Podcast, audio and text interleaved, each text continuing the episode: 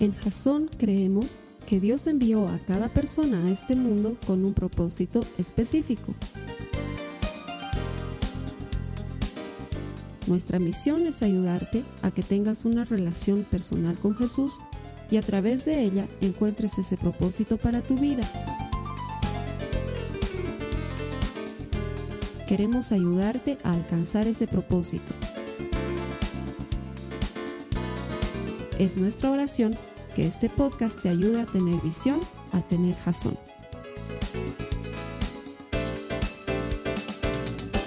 Todo este esfuerzo comunicacional que hacemos a través de Internet lo hacemos convencidos de que todo el que encuentra a Dios encuentra vida. Queremos ayudarte a desarrollar una relación personal con Jesús y la única forma que conocemos de hacerlo es a través de su palabra, conociendo su palabra, caminando en su palabra, porque es a través de su palabra que vamos a recibir espíritu y vamos a recibir vida. Estamos en medio de una serie que se llama Contra Gigantes y lo que estamos tratando de hacer durante toda esta serie es encontrar desde la Biblia cómo podemos pelear contra esos problemas que se vuelven grandes, que se suman uno tras otro y que hacen que parezca, que tengamos un gigante sobre nosotros que nos aprieta nos aplasta, no nos deja vivir, no nos deja respirar. Muchos de nosotros no dormimos por los problemas que tenemos. Muchos de nosotros nos sentimos tan agobiados que tenemos necesidad de acudir a pastillas o a, otro tipo de tratamientos porque realmente el problema con el que estamos lidiando se ve gigante. Y sin embargo, la palabra de Dios nos enseña cómo podemos lidiar con esto desde principios bíblicos muy sencillos. Las dos semanas anteriores habíamos visto la historia de David y de Goliat, que es el paso obligatorio para cualquiera que quiera estudiar algo de gigantes en la Biblia. ¿Por qué? Porque es un muchachito, un pequeño pastor, muy jovencito, el menor de sus hermanos, que se enfrenta a un gigante que estaba atemorizando a las huestes de Israel, a los ejércitos israelitas. Y claro, ¿cómo no los va a atemorizar si el tipo medía casi tres metros de altura? Lo primero que veíamos la primera semana es que necesitamos entender que podemos vencer a nuestro enemigo. No importa la situación en la que te encuentres, puedes vencer porque Dios está peleando a tu favor. Y la segunda semana veíamos que darse por vencido no debería ser una opción o por lo menos no debería entrar dentro de nuestros parámetros de pensamiento porque cada vez que te das por vencido, lo único que estás haciendo es negarte a la posibilidad de que Dios utilice ese problema para transformarlo en un milagro. Es la forma en la que Dios opera. Esta semana nos vamos a salir ya de David y Goliat y vamos a ver otro problema gigante. He decidido llamarlo cuando Dios pide algo raro. Y nos vamos a mover en el libro de Josué, así que te pido que vayas a tu Biblia, al libro de Josué en el capítulo 6. Nos vamos a mover en ese libro, probablemente hayan dos o tres citas fuera de eso, pero la mayor parte vamos a estar en Josué en el capítulo 6, cuando Dios pide algo raro. ¿Y sabes qué? Creo que el título es medio malo, porque debería decir, siempre Dios pide algo raro. No debería decir cuándo Dios pide algo raro, porque la verdad de la vida es que la mayor parte del tiempo, si no toda la vida, Dios pide cosas extrañas. De hecho, el estilo de Dios es un estilo raro. Justo esta semana estaba hablando con un par de hermanos míos que me estaban contando una situación sobre su vida y ellos me decían, todo fluyó y todo se dio tan maravillosamente que pensamos que era de Dios.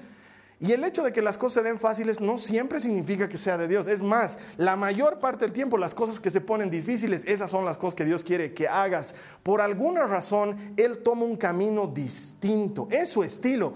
Pide cosas que nadie entiende. Es como cuando le agarra a Moisés y le dice, Moisés, mete tu mano debajo de tu saco y mete. Y ahora saca tu mano y sale y está llena de lepra. Y Moisés se pega el susto de su vida y le dice, mete la mano otra vez, mete saca y la mano está sana. O como cuando le dice Moisés, pon tu vara en el mar. Deja de estar lloriqueando, pon tu vara en el mar. Y Moisés pone la vara en el mar y el mar empieza a separarse y hay camino seco para que pasen a través del camino seco. O como cuando Dios está hablando con Gedeón, le dice, vamos a pelear contra los madianitas. Pero despachame toda esta muchedumbre de soldados que tienes aquí porque tenía 30 mil soldados, Gedeón. Le dice, no, despachalos.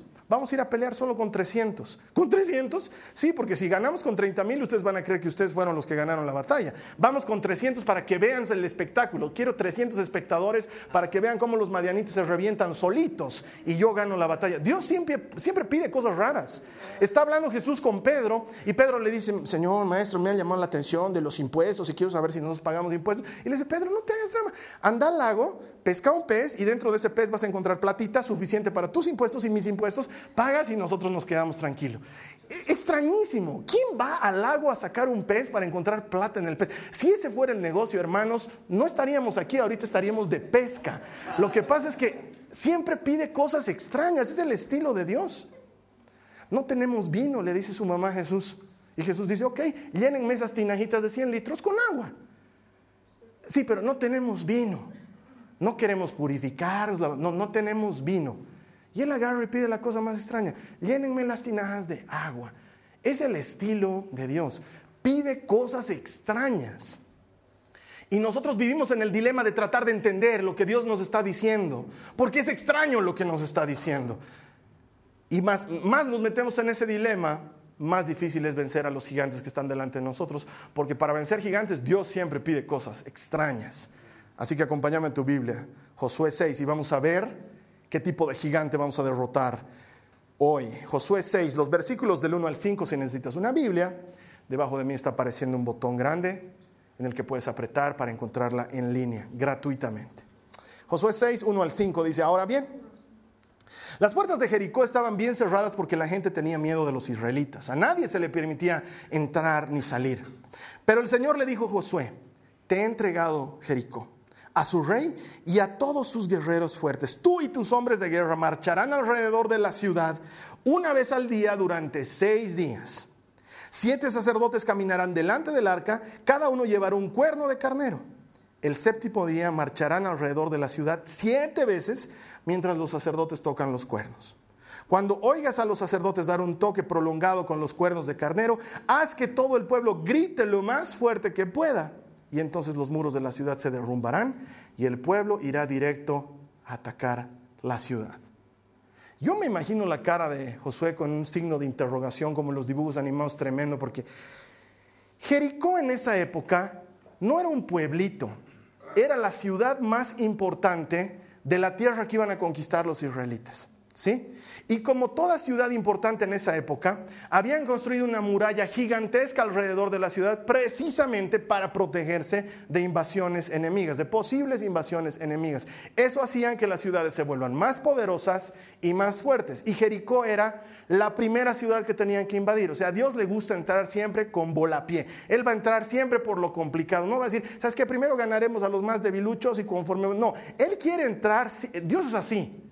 A él le gustan las grandes entradas. Él agarra y dice, nos vamos a presentar delante del faraón y vamos a convertir su agua en sangre. a él le gusta hacer ese tipo de cosas, hace entradas espectaculares. Los discípulos creen que me han muerto, pero yo me voy a aparecer en medio de ellos y me voy a comer un pescado. Él hace cosas espectaculares siempre. Y agarra y le dice a Josué, vamos a derribar los muros dando vueltas alrededor de los muros. Yo me imagino que Josué debe decir, ¿cómo? Dando vueltas y gritando y los muros se van a caer ha debido llegar a su casa, de charlar con su esposa, ¿cómo hacemos? Porque dar vueltas y gritar y los, los cuernos de carnero y los sacerdotes, es una cosa que no tiene aparentemente que ver una con la otra. Y sin embargo Dios le da como una receta, ¿no? Dos tazas de harina, medio huevo, sácale la yema, o sea, vas a dar seis vueltas, solamente una vez al día, no vas a gritar, o sea, cientos de instrucciones extrañísimas todas ellas. Y obviamente esto causa un problema porque uno trata de entender lo que Dios nos está diciendo, pero ¿sabes qué? Para poder derrotar gigantes tienes que entrar en la sintonía de Dios. Este muro es gigantesco. Es un problema que los israelitas saben que no pueden derrotar por sí mismos. No tienen antecedentes de ser grandes guerreros en la batalla. Lo único que tienen como antecedente es un Dios poderoso que acaba de destruir a los egipcios por medio de plagas. Pero el mismo Dios que los destruyó por medio de plagas ha hecho que millones de israelitas perezcan en el desierto por infidelidad.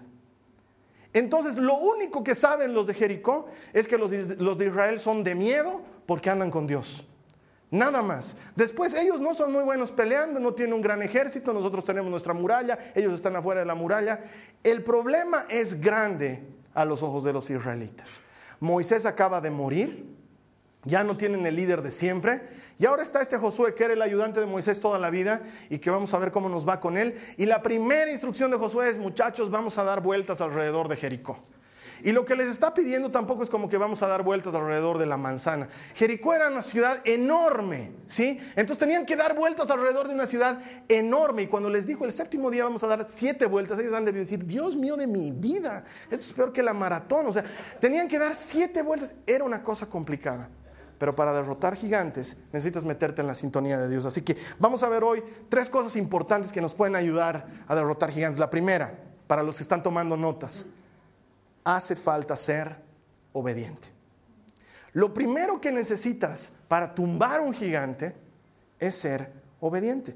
Y la obediencia es quizás una de las cosas más difíciles para nosotros los seres humanos porque nacemos desobedientes.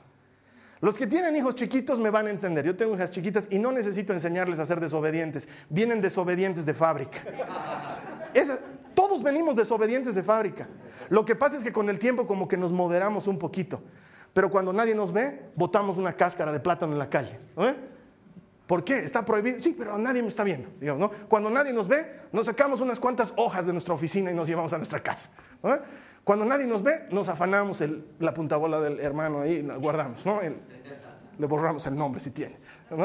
Somos desobedientes por naturaleza. Sabemos que no tenemos que hacer cosas y por naturaleza desobedecemos. Y esa es la clave para que Dios trabaje en nuestras vidas. Porque como estamos acostumbrados a ser desobedientes, ¡pum! Viene Dios, nos pide algo y nos desequilibra. Porque encima de que hay que obedecerle, hay que obedecerle en algo difícil de entender. Una de las cosas más frecuentes que escucho de, la gente que viene a la iglesia es, ¿es esto lo que quieres Dios para mí? Porque encima de que te tengo que obedecer, no entiendo. Y sin embargo, ya me han escuchado decirlo muchas veces, hay cientos de cosas que hacemos sin necesidad de entenderlas. Por ejemplo, yo hasta el día de hoy no entiendo el funcionamiento de una impresora. No entiendo. No entiendo cómo estoy viendo en mi pantalla y sale igualito o a veces no sale igualito en el papel. ¿no? Y digo, pucha, aquí yo he puesto rojo y aquí me ha salido guindo. ¿Por qué? Y ahí vienen los que te explican, es que no has hecho en CIMK, tienes que hacer en RGB. Para los que estoy hablando chino, por favor, eso búsquenlo en Google otro día. Pero yo hasta ahora no entiendo. Sigo sin entender cómo es que cuando hago algo en la impresora aparece en el papel. Es una cosa que no entiendo. Y sin embargo, todos los días uso. Nunca agarro y digo, me niego a usar impresoras a partir de hoy en adelante hasta que alguien me explique el intrincado proceso de la transmisión de información visual de datos en tinta. Quiero que alguien me explique. No, tú agarras y mandas a imprimir. Y listo. Y no entiendes lo que está pasando. O lo mismo te pasa con mi medicamento favorito de la vida, el ibuprofeno. Hasta el día de hoy no puedo entender por qué el ibuprofeno es bueno cuando te duele la muela, como cuando te duele la cabeza, como cuando se te ha inflamado el dedo del pie. para lo que sea sirve ibuprofeno. Es increíble. Para mí es el milagro de la ciencia, ¿no? Estoy triste, un ibuprofeno, digamos. O sea, no tengo idea por qué sirve para una cosa y para... Jamás en la vida agarro y digo, ok, he leído la posología, he leído todos los términos médicos, no los entiendo, pero digo, si estoy, me está doliendo, pum, ibuprofeno. Nunca agarro y digo, ok, hasta que no venga un científico y me explique la atención de la química en los puntos de dolor y cómo actúa en el proceso desinflamatorio, no voy a tomar ibuprofeno. Me duele y yo tomo ibuprofeno. Para mí es el medicamento mágico. Y no lo entiendo, pero lo uso todos los días. Bueno, no, sí, ha, ha habido una época que todos los días ibuprofeno. Todos los días. Y me decían, te va a hacer daño al estómago. No, y yo decía, ¿cómo? Si sana, no te puede hacer pues, daño al estómago. Un serio problema en mi cabeza con el ibuprofeno. O como las personas mayores, disculpen que lo traiga a colación, pero las personas mayores y el Facebook. No entienden el Facebook. Y lo usan todos los días. Y creen que el Facebook es como Word o como Excel. Entonces cuando en su casa hacen algo en Word, luego van a su oficina y dicen, oye, pero esto yo ya he trabajado porque aquí está en blanco, ¿no? Porque creen que es como Facebook, que tú agarras y pones tomando helados con mis hijitos y la foto, y eso va a estar en todo el planeta. Y no logran entender por qué Word no es lo mismo que Facebook. Y uno pasa horas explicándoles, esto está en tu computadora, Facebook está en la nube. Cuando tú pones algo en la nube está disponible en todos lados. En tu computadora es solo tuya. Mil veces, mil veces. Pero igualito usan Facebook. Igualito usan Instagram, igualito usan Twitter. No lo entienden, pero lo disfrutan. Y sin embargo, cuando Dios viene y te pide algo, ahí dices, no lo voy a hacer. Hasta que no me explique, Señor, qué estás persiguiendo con esto, no lo voy a hacer. ¿Y sabes qué dice Dios? No vas a poder manejar los detalles. Si te doy los pormenores del asunto, te me vas a gallinear y te me vas a ir. Entonces Dios no suele dar detalles. Dios agarra y dice, da vueltas alrededor del muro, grita el séptimo día y para de contar. Y el resto se lo deja a Él. Porque sabe que somos incapaces de manejar los detalles. Entonces quiero que hasta te anotes esto que te voy a decir, porque este principio puede cambiar tu vida radicalmente. Quiero que te lo anotes. No es necesario entender completamente para obedecer inmediatamente. Otra vez te lo digo.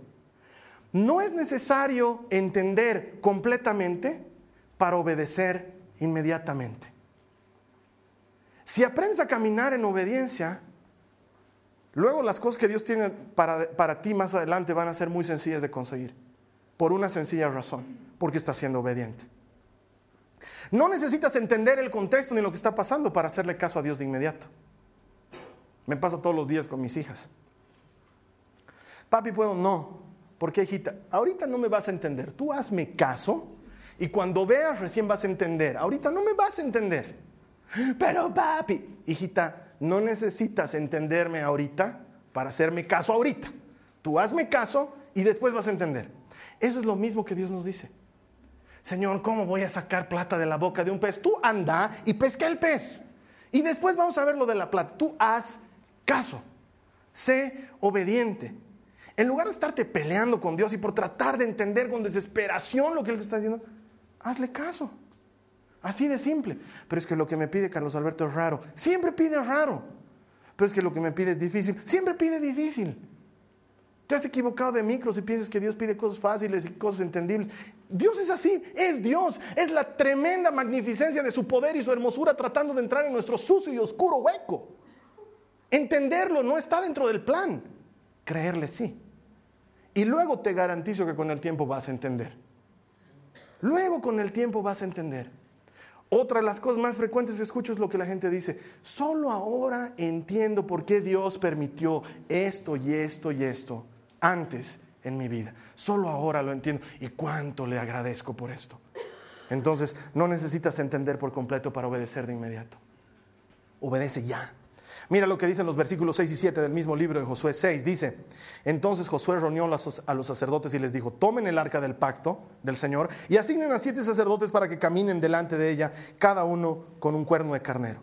Obediencia inmediata.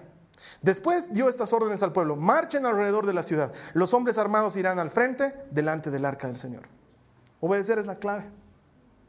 Si tú caminas en lo que Dios te dice, estás asegurándote éxito en lo que sea que vayas a hacer. Entonces, Dios te dice que sin Él no puedes hacer nada. Ok, es que no lo entiendo, Carlos Alberto, porque a veces no siento su presencia. Hay días que siento, hay días... No, no, no, no entiendas, hazle caso. Él dice que sin Él no puedes hacer nada, ora. Cada que vayas a hacer algo, ora. No importa si lo sientes, si no lo sientes, tú obedece. La Biblia dice que sin Él no podemos hacer nada. Tú oras y el Señor va a cumplir su palabra. El Señor dice, mía es la venganza. Entonces no te vengues tú. Tú hazle caso. Sí, pero es que este desgraciado me ha hecho la vida miserable, entonces por lo menos en su papa le pondré algo para que cuando... No. No. Pues créeme esto. Dios dice, mía es la venganza. Si tú haces que la venganza sea tuya, entonces Dios dice, entonces la venganza ya no es mía. Si tú piensas que tu venganza es mejor que la de Dios, métele. Eso es lo que dice Dios. Pero Dios piensa en el panorama completo. Él dice, mí es la venganza, tú déjale la venganza a Dios. Ahora algunos agarran también y dicen, uy, la venganza es de Dios, aleluya, santo es tu nombre. Lo que le hará este infeliz, el Dios de los ejércitos. Está bien, no importa, porque Dios dijo, mí es la venganza. Tú déjale a Dios que Él opere en esa área y tú hazle caso. La Biblia dice que todo es posible para el que cree. La pregunta es, ¿tú crees? Creo que no, Carlos Alberto. La Biblia dice que la fe viene por el oír y el oír de su palabra. Entonces es bien simple, hazle caso. ¿Quieres que tu fe, crezca? Pasa tiempo en su palabra. Escucha su palabra. Hoy las Biblias hasta tienen Biblias en audio. Tú puedes estar, puedes estar manejando tu auto y dice Primera de Corintios 13. Es una hermosura. Es increíble y la puedes escuchar ahí. El amor es comprensivo. Ah, en tu auto. O si no, usa nuestros podcasts. Esta semana estaba con un hermano que me decía, he estado escuchando los podcasts y eso me sube el ánimo. Para eso es. La fe viene por el oír. Hazle caso a Dios. ¿Te está faltando fe? Pasa tiempo en su palabra. Sé obediente. Sencillo. Dios no es complicado. Tal vez no siempre nos gusta lo que nos pide, tal vez no siempre es conveniente lo que nos pide, pero una cosa siempre podemos decir, es simple. ¿Quieres fe? Palabra. ¿Quieres que Dios obre? Ora. Es sencillo. Tú hazle caso. Es que no sé si esta enfermedad se irá orando, Carlos Alberto. Yo tampoco sé, pero la Biblia dice que ores por el enfermo. Hazle caso. No trates de entenderlo. Es que realmente es una enfermedad terminal, Carlos Alberto. Dios tendría que operar a muchos niveles, en médicos, en medicinas. O sea, es que yo no entiendo ni el ibuprofeno. La Biblia dice, ora, hazle caso. Así de simple. Obedece, camina en su palabra. Su plan es mejor que tu plan. Su propósito es mejor que mi propósito. Ni reuniendo todos nuestros planes juntos, jamás lograríamos que Dios diga, wow, qué plan. Ese plan me gusta. No, jamás. Así como los cielos se distan de la tierra, así los planes de Dios están de lejos de nuestros planes. Sus propósitos son tan de bien que ni siquiera lograríamos entender por qué quiere hacernos tanto bien cuando somos tan miserables. Es mejor hacerle caso.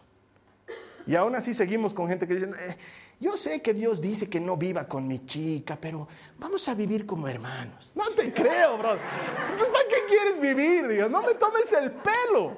Hazle caso a Dios.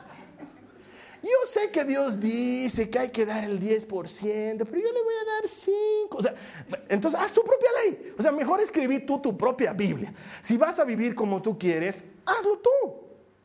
No esperes que Dios esté detrás de un proyecto que no es su proyecto. Cuando tú le haces caso a Dios, puedes estar seguro que estás en el proyecto de Dios. Siempre. Y Dios puede hacer lo que quiera porque Él es Dios. Son sus reglas, es su cancha, es su pelota y van a jugar los que él quiera. Lo que te conviene, lo que me conviene es obedecer. Un segundo punto. Hace falta ser persistente. La semana pasada hablábamos de que no hay, no hay que darse por vencido y tiene que ver con esto. Un gigante no cae fácil, es muy grande, Necesitamos ser perseverantes. Mira lo que dicen los versos 8 al 14. El mismo Josué 6 dice, después de que Josué habló al pueblo, los siete sacerdotes con los cuernos de carnero comenzaron a marchar en la presencia del Señor, en la presencia del Señor. Notas, no estaban marchando solitos, estaban marchando en la presencia del Señor, sonando los cuernos mientras marchaban y el arca del pacto del Señor los seguía. Algunos de los hombres armados marchaban delante de los sacerdotes que llevaban los cuernos y otros iban detrás del arca mientras los sacerdotes seguían sonando los cuernos. No griten, ni siquiera hablen ordenó Josué. Que no salga ni una sola palabra de ninguno de ustedes hasta que yo les diga que griten y entonces, solo entonces, griten. Así que ese día llevaron el arca del Señor alrededor de la ciudad solo una vez. Y luego todos regresaron para pasar la noche en el campamento. Josué se levantó temprano en la mañana siguiente y una vez más los sacerdotes cargaron el arca del Señor. Los siete sacerdotes marcharon delante del arca del Señor sonando los cuernos de carnero. Los hombres armados marcharon delante de los sacerdotes que llevaban los cuernos y detrás del arca del Señor. Durante todo ese tiempo los sacerdotes no dejaron de sonar los cuernos, pero notaron que el muro se empezó a descascarar por un ladito y unas piedritas se caían de un lado al otro. No dice eso, ¿no ve? El muro seguía igualito. Es más, ¿qué dice el verso 14? Dice, ese segundo día volvieron a marchar alrededor de la ciudad solo una vez y regresaron al campamento. Hicieron lo mismo durante seis días seguidos y hermanos, el muro estaba igualito. nada que les levante el ánimo. Ni siquiera que, oye, tercer día que marchamos y mira como que hay esa grieta ya está bien notoria, digamos. O se ha caído todo un ala. No, el muro seguía igualito. Ellos podían haber dicho, ¿sabes qué, Josué? Estamos perdiendo el tiempo. Ya venimos cuatro días marchando, ya hasta nos duelen los pies, las orejas de los cuernos todo el rato. Es que es horrible, Josué. O sea, por favor, haremos algo al respecto, porque los muros están intactos. No, seguían en el intento. Muchos de nosotros nos damos por vencidos sencillamente porque nuestro gigante sigue bien plantado ahí y no vemos ningún resultado. Y Dios nunca dijo que el resultado iba a ser inmediato. Él dijo, dado el seis días, el séptimo día siete veces y entonces caerán los muros. El resto del tiempo, si no pasa nada, no es que Dios no está obrando. Dios está obrando en ti antes que obrar en el gigante. Dios está trabajando en tu corazón antes de encargarse de tu problema. Porque muchos de nosotros no estamos listos para la victoria. Nuestro corazón no está preparado. Y en cuanto la tengamos nos vamos a olvidar de aquel que nos dio la victoria. Entonces, muchas veces lo más frecuente va a ser que necesites perseverancia. ¿Llevas mucho tiempo orando? Te creo, yo también. ¿Y las cosas no han cambiado? Te creo, yo también. Eso no significa que Dios no está operando. Probablemente antes de esto tú ni siquiera te reunías a orar con Dios todos los días. Y solamente gracias a este problema lo estás haciendo. Qué increíble. Probablemente antes de este gigante que se te ha plantado por delante no leías su palabra. Y solo desde el gigante ahora la lees todas las noches sin faltar. ¿Qué crees que quiere Dios? ¿Que lea su palabra o que se vaya el gigante? Dios dice, el gigante yo lo tengo controlado, que esté ahí también dos años, no hay problema. Mientras tú estés orando y leyendo tu palabra, muchas veces nosotros somos los que estamos distanciándonos de la victoria, sencillamente porque no somos perseverantes. Porque hemos orado tres veces y decimos, no, no cambia nada, mi marido sigue siendo igualito, ya no voy a orar por él. Hemos dejado de leer la Biblia, no, no pasa nada, sigo siendo el mismo, no cambio, no voy a intentar más. Nos damos por vencido antes de tiempo y la clave es ser perseverantes. De hecho, Jesús nos enseña sobre, sobre esto muchas veces en su palabra. Cuando él agarra y dice, pidan y Dios les dará. Me encanta la nueva traducción viviente que está traducida de manuscritos antiguísimos en, en los que el hebreo adquiere un carácter mucho más vivo y lo traducen de la siguiente manera. Dice Mateo 7:7 en la nueva traducción viviente. Sigan pidiendo y Dios les dará. Sigan buscando y encontrarán. Sigan tocando a la puerta y les abrirán. Porque el que sigue pidiendo recibe, el que sigue buscando halla y el que sigue tocando la puerta se le abre. Perseverancia es lo que hace falta en nuestras vidas. De hecho, Jesús cuenta la historia de una mujer que iba a pedir justicia ante un juez que era malvado, que no temía ni a Dios ni a los hombres, dice la palabra de Dios. Y sin embargo, esta mujer no dejaba de molestarlo al juez. Todos los días iba y le decía, hazme justicia, hazme justicia. Y llega un momento en que el juez agarra y dice, tanto me molesta esta doñita que vamos a hacerle justicia para que deje de molestarme. Y luego Jesús agarra y dice, y sin embargo, Dios es mejor que ese juez. Nosotros para Él no somos molestia. El problema es que nosotros no somos perseverantes y nos olvidamos fácilmente del Dios que nos rescata. Y añade, y esto quiero que sí lo leamos, está en los versículos 7 y 8 de Lucas 18. Dice, ¿creen ustedes que Dios no defenderá a las personas que Él eligió y que día y noche le piden ayuda? ¿Creen que tardará en responderles? Claro que no, sino que les responderá de inmediato. Si, si se dan cuenta, no dice, les responderá eventualmente, no dice, les responderá de inmediato. Pero cuando yo, el Hijo del Hombre, regrese a este mundo, ¿acaso encontraré gente que confíe en Dios? El tema no está dando vueltas alrededor de la respuesta de Dios. El tema está dando vueltas alrededor de nuestra confianza y nuestra perseverancia en aquello que estamos buscando. De hecho, la falta de perseverancia en tu obediencia demuestra tu falta de fe. Cuando dejamos de obedecer, cuando dejamos de ser permanentes en nuestra obediencia, lo que en realidad estamos demostrando es que no confiamos en Dios. La falta de perseverancia en tu obediencia habla de tu falta de fe. La verdadera fe es aquella que se traduce en ponerte de pie una vez más, en no darte por vencido, en que contra todo pronóstico te han golpeado, te han insultado, te han maltratado, tus propios amigos, la gente que debía protegerte, te ha traicionado. Contra todo pronóstico te levantas, te sacudes y dices, sigo creyendo, Señor, sigo creyendo lo que el médico me dice es contrario a lo que yo creo, aún así te sigo creyendo. Este problema parece volverse más grande cada día, aún así te sigo creyendo. Mejor me es un día en tus años que mil fuera de ellos, Señor, lo digo de verdad. Prefiero estar un día abrazado de ti que mil lejos de ti. Entonces, aunque me estén peleando, pegando, golpeando, masacrando, Señor, me abrazo de ti y sigo creyendo. No voy a dejar de creer, porque la fe que persevera es la fe que gana. Porque es fácil decir tengo fe ahorita cuando escuchas un mensaje motivador desde la palabra de Dios. Y, sí, tengo fe, aleluya. La cosa es grave cuando ya es miércoles. Cuando ya el mundo te ha predicado tres días seguidos. Y tu gigante sigue bien plantado ahí delante de ti. Y no hay cambio. Y entonces ahí soltamos. Ahí desconfiamos. Es necesario que continuemos. La perseverancia habla de una fe permanente. No te pido y te pido, Dios, porque creo que no me hayas oído, porque Dios no es tonto. Te pido y te pido porque eso me sostiene de tu mano. Me ayuda a entender que no estoy en control del problema, sino tú. Y que lo más seguro es que estás más cerca que nunca de llegar a la solución. No te des por vencido, no te rindas. Quiero decirte un secreto sobre los gigantes. Te tienen miedo.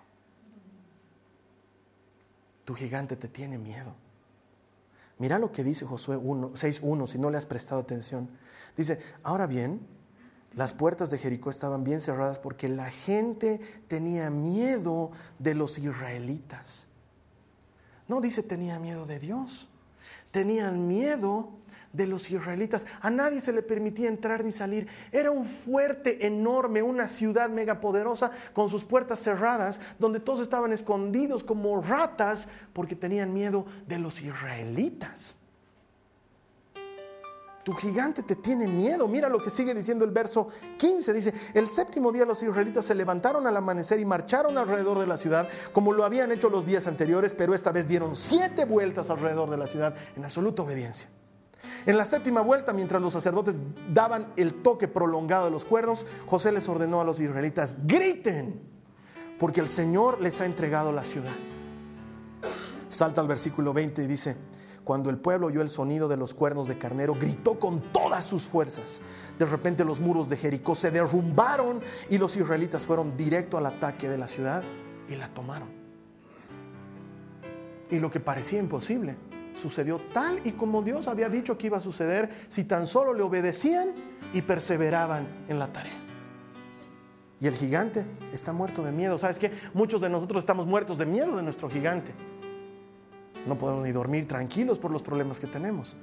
Y la verdad es que tu enemigo es el que está muerto de miedo de lo que está pasando contigo. Obviamente no te lo va a decir, pero la Biblia te lo está diciendo. Él ha visto todas las veces que Dios te ha librado. Entonces sabe que no está peleando contra cualquiera. Él ha visto todas las veces que has caído y que sin embargo has vuelto a levantarte. ¿Cómo no le va a dar miedo? Si te pega, te caes y te levantas te pega, te caes y te levantas. Obviamente le da miedo. El tipo agarra y dice, o sea, este no es la clase de cristiano que puedo tumbar. El enemigo te tiene miedo. Él ha visto todo lo que te ha pasado esta semana y el domingo estás otra vez aquí en la iglesia creyéndole a Dios. El enemigo te tiene miedo.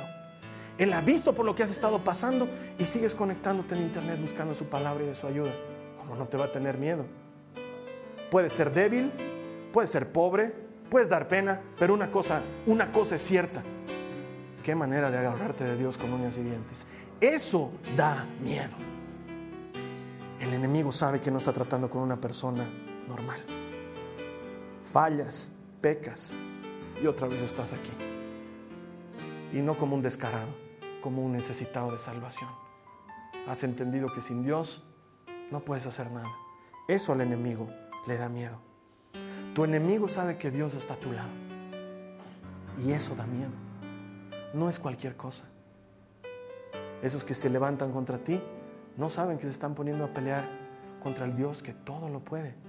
Pero el enemigo, él sí que lo sabe y él tiene miedo. Quiero invitarte a que leamos para terminar lo que dice Deuteronomio 7, 20 al 21. Dice la palabra de Dios. Y luego el Señor tu Dios mandará terror para expulsar a los pocos sobrevivientes que aún hayan quedado escondidos de ti. Te lo vuelvo a leer. Deuteronomio 7, 20 al 21.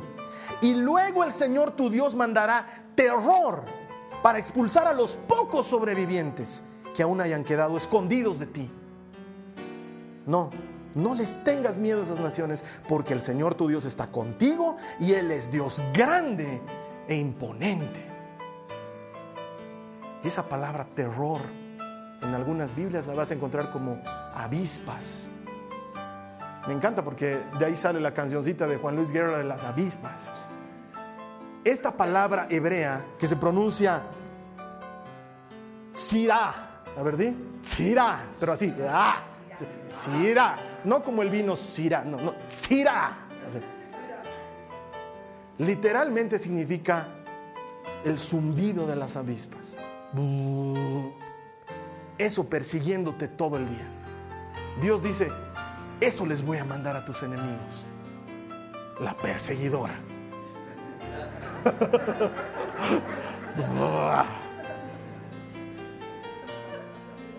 ¿Te das cuenta? Ese problema al que tanto miedo le tienes, te tiene miedo a ti. Sus días están contados. Esto también pasará. Y tú seguirás de pie porque tu Dios, tu Dios es grande e imponente, dice la palabra. Y Él está a tu lado. Solo créele al Señor, Él está contigo. Sé obediente, persevera y verás cómo Él obra en tu favor. Cada una de las cosas que Él te diga se cumplirán tal y como Él las ha dicho. Es su estilo. Vamos a orar, por favor. Te invito a que te quedes con nuestro anfitrión en línea. Él te va a guiar en un momento de oración. Nos vamos a ver aquí en la siguiente semana para la última semana de Contra Gigantes. La siguiente semana es un tema igual súper divertido, pero sobre todo muy importante. ¿Qué pasa cuando tu gigante es tan grande que te come y tienes que pasar la noche en su barriga? Eso lo vamos a ver la siguiente semana. Que Dios te bendiga. Gracias. Esta ha sido una producción de Jason Cristianos con Propósito. Para mayor información sobre nuestra iglesia o sobre el propósito de Dios para tu vida, visita nuestro sitio web www.jason.info. Allí encontrarás muchos recursos para animarte en tu relación con Dios, enseñanzas, nuestro blog, prédicas y mucho más. Te lo deletreamos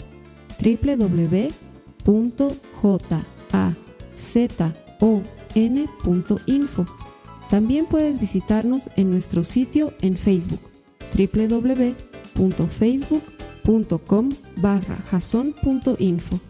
Que Dios te bendiga abundantemente. Muchas gracias.